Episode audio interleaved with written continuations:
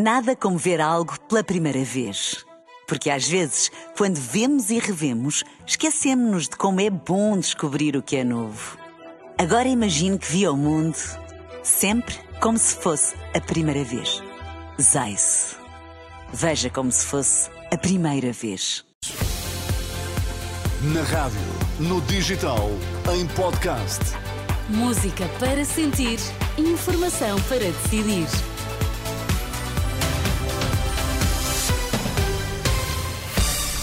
Vai começar a edição da noite, mas antes vamos às notícias em destaque. Para já cerca de uma centena de ocorrências relacionadas com o vento forte e chuva que se têm-se feito sentir em Portugal continental. Lá por fora, Israel e o Hamas chegaram ao acordo para a entrada de mais ajuda humanitária na faixa de Gaza.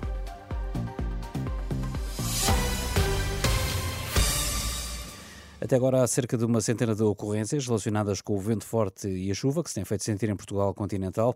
A situação meteorológica adversa levou o Instituto do Mar e da Atmosfera a colocar todos os distritos sob aviso amarelo, terceiro mais grave. De acordo com o meteorologista Jorge Ponte, as rajadas de vento podem chegar aos 100 km hora nas regiões mais altas e a chuva vai ser acompanhada por trovoada. Esperam-se rajadas no litoral até 80 km por hora e até 100 km por hora nas, nas terras altas. A chuva vai ser por vezes forte e acompanhada de, de trovoada também o aumento da agitação marítima. As ondas poderão ser 4 a 5 metros de sudoeste, portanto irão atingir zonas normalmente mais abrigadas.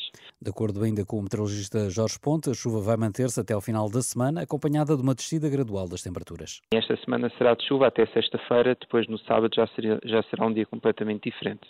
Sábado já temos céu pouco nublado ao limpo, na maior parte do território, já não deverá ocorrer precipitação e o vento uh, vai superar com, com menor intensidade.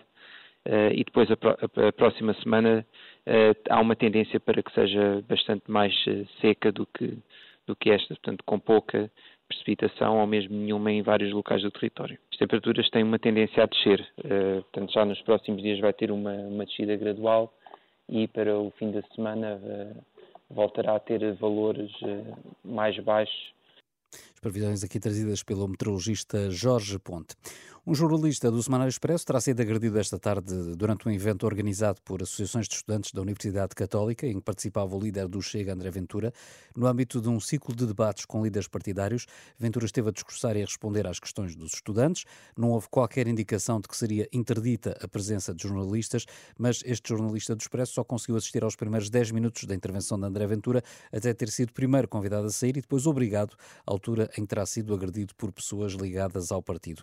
O diretor do Expresso, João Vieira Pereira, diz à Lusa que o jornal admite apresentar queixa à PSP e à entidade reguladora para a comunicação social. O Chega ainda não comentou.